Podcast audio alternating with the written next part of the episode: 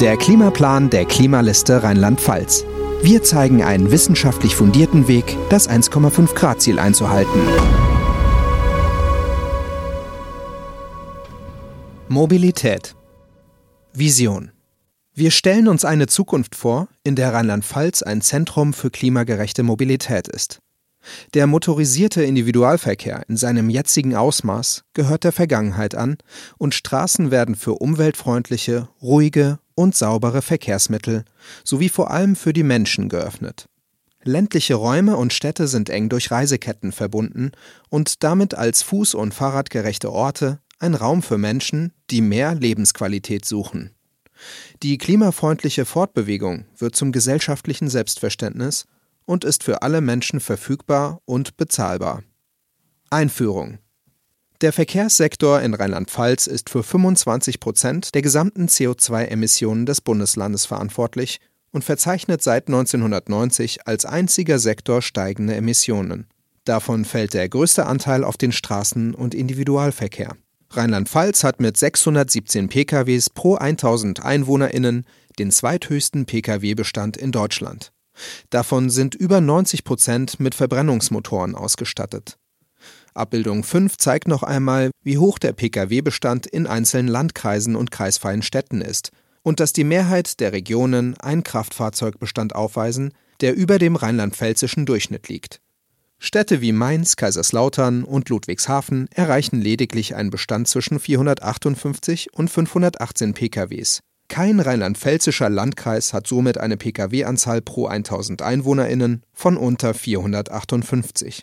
Ein Grund hierfür ist der erhöhten Pendlerquote aufgrund des hohen ländlichen Anteils geschuldet. So leben knapp ein Drittel aller BürgerInnen in Gemeinden mit einer Größe von unter 2000 EinwohnerInnen und fast 60 Prozent aller RheinlandpfälzerInnen in Gemeinden mit unter 10.000 EinwohnerInnen. Vielmehr wurde es in Rheinland-Pfalz verpasst, einen flächendeckenden Anschluss ländlicher Räume an den regionalen und öffentlichen Schienenverkehr herzustellen. Außerdem zeigt diese Abbildung die Anzahl an PKWs verteilt nach der EU-Abgasnorm auf die einzelnen Verwaltungsbezirke. Die Abgasnorm steht dabei für die Höhe der Schadstoffemissionen der jeweiligen PKWs. In Rheinland-Pfalz sind Kraftfahrzeuge der Abgasnorm Euro 4 und 5 die Mehrheit. Aus gesundheitlicher Sicht ist dies besorgniserregend, da niedrigere Abgasnormen zu einer schlechten Luftqualität führen können. Viele sind somit aufgrund bisher fehlender ÖPNV-Infrastruktur auf ein eigenes Auto angewiesen. Dies spiegelt sich auch im rheinland-pfälzischen Modalsplit wider, in dem der Anteil des motorisierten Individualverkehrs MIV inklusive der MIV-MitfahrerInnen mit 63 Prozent weit mehr als die Hälfte einnimmt. Hingegen beträgt das Verkehrsaufkommen von Fahrrädern und öffentlichem Verkehr ÖV lediglich jeweils 8 Prozent. Auch der Fußverkehr ist mit 21 Prozent als Mobilitätsform wesentlich geringer vertreten. Damit ist der Verkehrssektor einer der Schlüsselbereiche in der Klimapolitik, um das Pariser 1,5 Grad Ziel zu erreichen. Dafür steht ihm in Rheinland-Pfalz ein CO2-Budget von 44 Megatonnen zu, welche insgesamt noch emittiert werden dürfen. Mit einem aktuellen Ausstoß von 9,5 Megatonnen pro Jahr wird das Budget in fünf Jahren aufgebraucht sein. Daher setzen wir uns für einen drastischen Kurswechsel in der rheinland-pfälzischen Verkehrspolitik hin zu einem klimaneutralen Verkehrs- und Mobilitätssektor ein. Dafür muss der Individualverkehr vor allem von Verbrennermotoren massiv reduziert und der Umstieg auf klimafreundliche Verkehrsmittel in der gesamten Verkehrslandschaft umgesetzt werden. Außerdem soll durch die Einführung eines ticketfreien ÖPNVs und die Förderung von Kraftfahrzeugalternativen und deren Infrastruktur das 1,5 Grad Ziel in Rheinland-Pfalz eingehalten werden. Wichtig ist dabei ein gemeinschaftlich nutzbares Verkehrssystem mit flächendeckenden Sharing-Angeboten und einem Netzwerk für MitfahrerInnen. Maßnahmen Ticketfreier und leicht zugänglicher ÖPNV. Der öffentliche Personennahverkehr in Rheinland-Pfalz soll langfristig ticketfrei werden. Dies bedeutet, dass zukünftig keine Tickets für Fahrten im öffentlichen Nahverkehr mehr notwendig sind und die Finanzierung komplett durch Bund, Land, Verkehrsunternehmen und Kommunen gestemmt wird.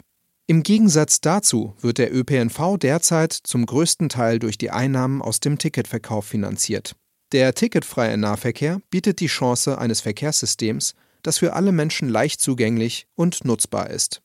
Denn das Einsparpotenzial von Treibhausgasemissionen ist im Nahverkehr doppelt so groß und mit steigender Elektrifizierung mittels erneuerbarer Energien sowie steigenden Passagierzahlen wächst dieses noch weiter.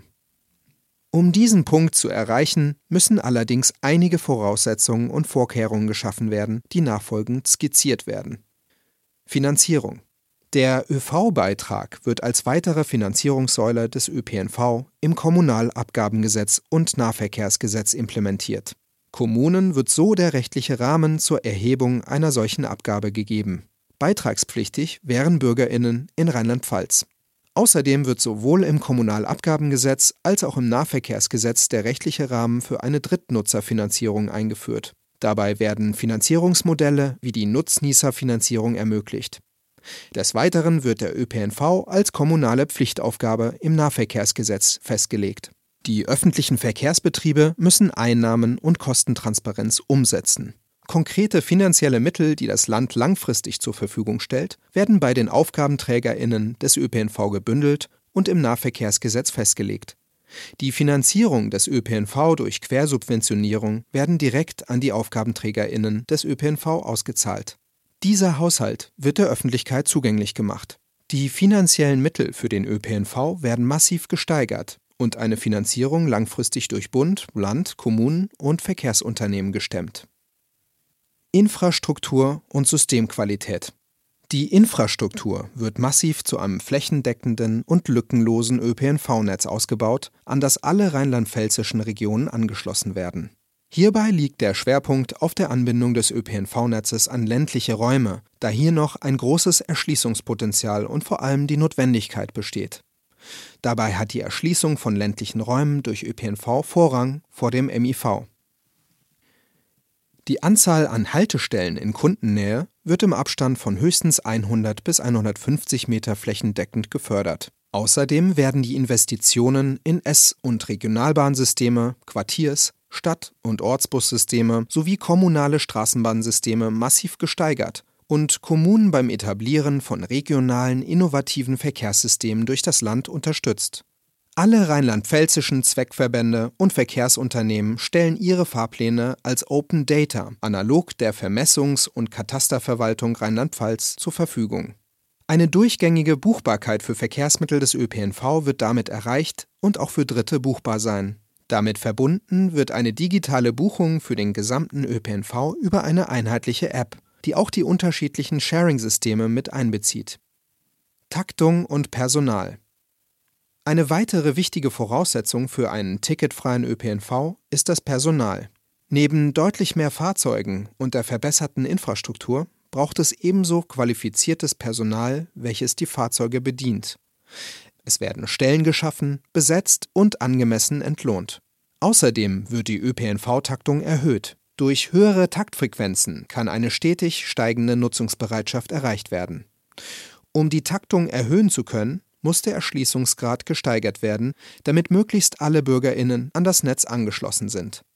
Die Taktung soll im ländlichen Raum mindestens im Halbstundentakt betrieben und in Städten im 5- bis 10-Minuten-Takt. Wichtig ist dabei, dass Taktfahrpläne von verschiedenen Verkehrsmitteln aufeinander abgestimmt und in einem integralen Taktfahrplan zusammengefasst werden, damit eine zügige Mobilität und ein nahtloses Vorankommen gewährleistet sind. Inter- und Intramodalität eine Verknüpfung der Verkehrsmittel und Träger, Intermodalität, wird garantiert und in den ÖPNV integriert durch Fahrgemeinschaften, Carsharing, Ridesharing, Park-and-Ride-Plätze, Bike-and-Ride, diese Infrastrukturen sind direkt an Haltestellen oder in unmittelbarer Nähe davon einzurichten, um möglichst lückenlose Reiseketten zu gewährleisten.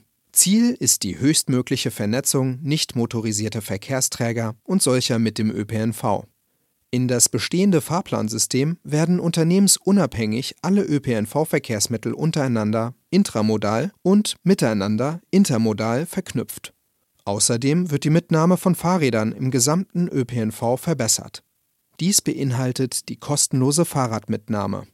Wenn die Nachfrage des ÖPNV in Regionen gering ist, sodass kein regulärer Linienbetrieb nötig erscheint, werden alternative Beförderungsformen angeboten. Dazu gehören Rufbussystem, Anrufsammeltaxi, Anruflinientaxi, Shuttlebusse, Carsharing, Auf Bundesebene setzt sich die Landesregierung dafür ein, dass neben dem Linienverkehr die Sharing-Systeme und Mobility on Demand Fahren auf Anfrage als fester Bestandteil der Personenbeförderung in das Personenbeförderungsgesetz aufgenommen werden. Die Experimentierklausel im Personenbeförderungsgesetz wird aufgehoben. Zukunftsperspektive Ticketfreier ÖPNV ist keine Maßnahme, die von heute auf morgen umsetzbar ist. Es ist ein Prozess, der, begleitet von massiven Ausbau der Infrastruktur, besseren Taktungen, viel Personal und einem großen finanziellen Aufwand, erst mittel- und letztendlich langfristig erreicht werden kann. Als erstes werden ländliche Räume aufgrund des großen Bedarfs verstärkt auf den ticketfreien Nahverkehr umgestellt.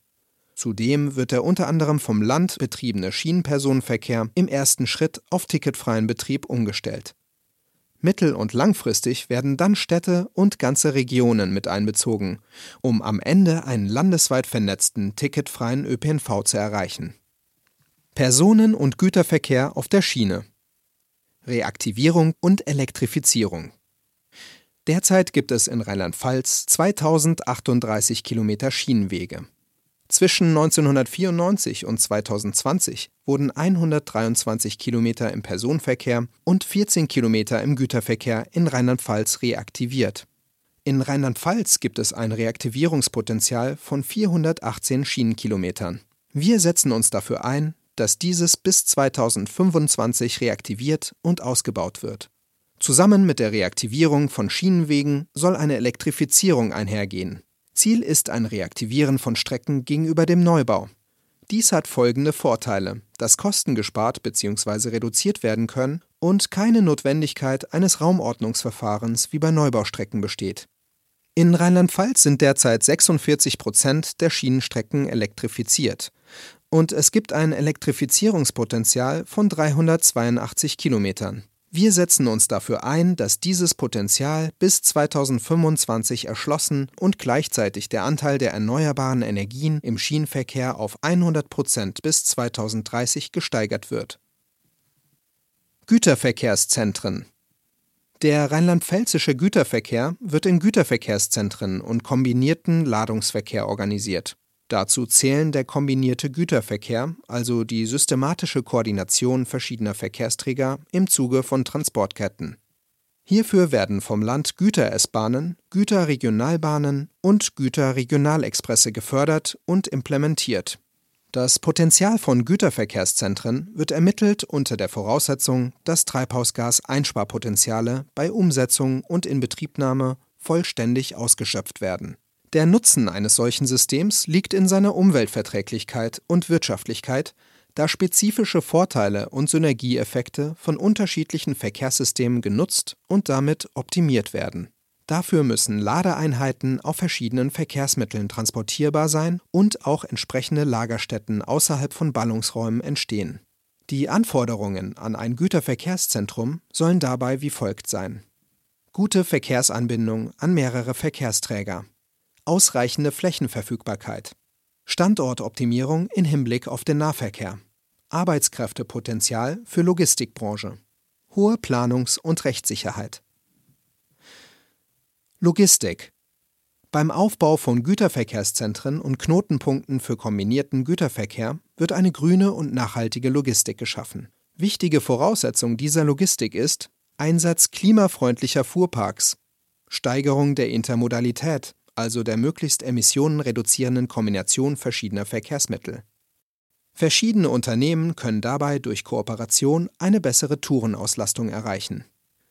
Einige Beispiele zur Umsetzung einheitlicher Ladeeinheiten sind das Verladen von Gütern wie Großcontainern, Wechselaufbauten oder Cargoboxen des Straßenverkehrs auf den Schiffsverkehr oder das Verladen ganzer Lastwagen auf den Schienenverkehr. Städtischer Güterverkehr für Städte sollen City-Logistik-Konzepte umgesetzt werden. Dabei handelt es sich um Kooperations- und Bündelungskonzepte zur Verringerung von Fahrten und Tourenzahlen in der Stadt. Bei Nutzung von umweltfreundlichen Mobilitätsformen, beispielsweise Lastenräder, können die Luftqualität in Städten verbessert und CO2-Emissionen reduziert werden. Derzeit sind Kooperationen und Abstimmungen zwischen Lieferantinnen und Spediteurinnen in den meisten Städten nicht vorhanden wodurch viele ineffiziente Touren gefahren werden. Strategien einer optimierten City-Logistik sind Schaffen einer Koordinations- und Managementebene für städtischen Güterverkehr, vermehrte Nutzung von Kommunikations- und Informationssystemen, Auf- und Ausbau sowie Poolen von Lagerkapazitäten, Einführen von Behälterlogistiksystemen, Bündelung der Güterströme verschiedener Lieferantinnen und Spediteurinnen, Verbrauchs- und Verbraucherinnen orientierte Zustelllogistik, Auf- und Ausbau außerstädtischer Auslieferungszentren und externer Zentrallager, Einsatz stadtgerechter Fahrzeuge, klein, wendig, schadstoffarm. Ein Beispiel eines nachhaltigen City-Logistik-Konzeptes wurde in der Stadt Dortmund zusammen mit dem Unternehmen Cargo Bike Dortmund umgesetzt. In dieser Form wäre dies auch für rheinland-pfälzische Städte umsetzbar. Städte werden bei der Etablierung von City-Logistik-Konzepten mit Kompetenzen sowie durch rechtliche Rahmenbedingungen vom Land unterstützt. Pakete werden in Innenstädten nur noch mit E- und nicht elektrifizierten Lastenrädern transportiert. Dafür müssen Paketsammel- und Verladestationen geschaffen werden, von wo aus die Pakete mit Lastenrädern abgeholt werden können. Das Land setzt ein Förderprogramm zum Umsetzen und Bereitstellen der Räder und der Infrastruktur von PaketdienstleisterInnen auf. Bei allen Straßenbaumaßnahmen im Verantwortungsbereich des Landes werden Anforderungen des Fahrradwirtschaftsverkehrs mit einbezogen. Dazu gehören eine angemessene Breite der Fahrradwege sowie der Auf- und Ausbau kurzer und direkter Radwegeverbindungen, die für diesen Verkehr unerlässlich sind. Binnenschiffsverkehr Die Grenzwerte für den Stickstoffausstoß auf dem Rhein, festgelegt durch die Rheinschiff-Untersuchungsordnung, werden von Binnenschiffen überschritten.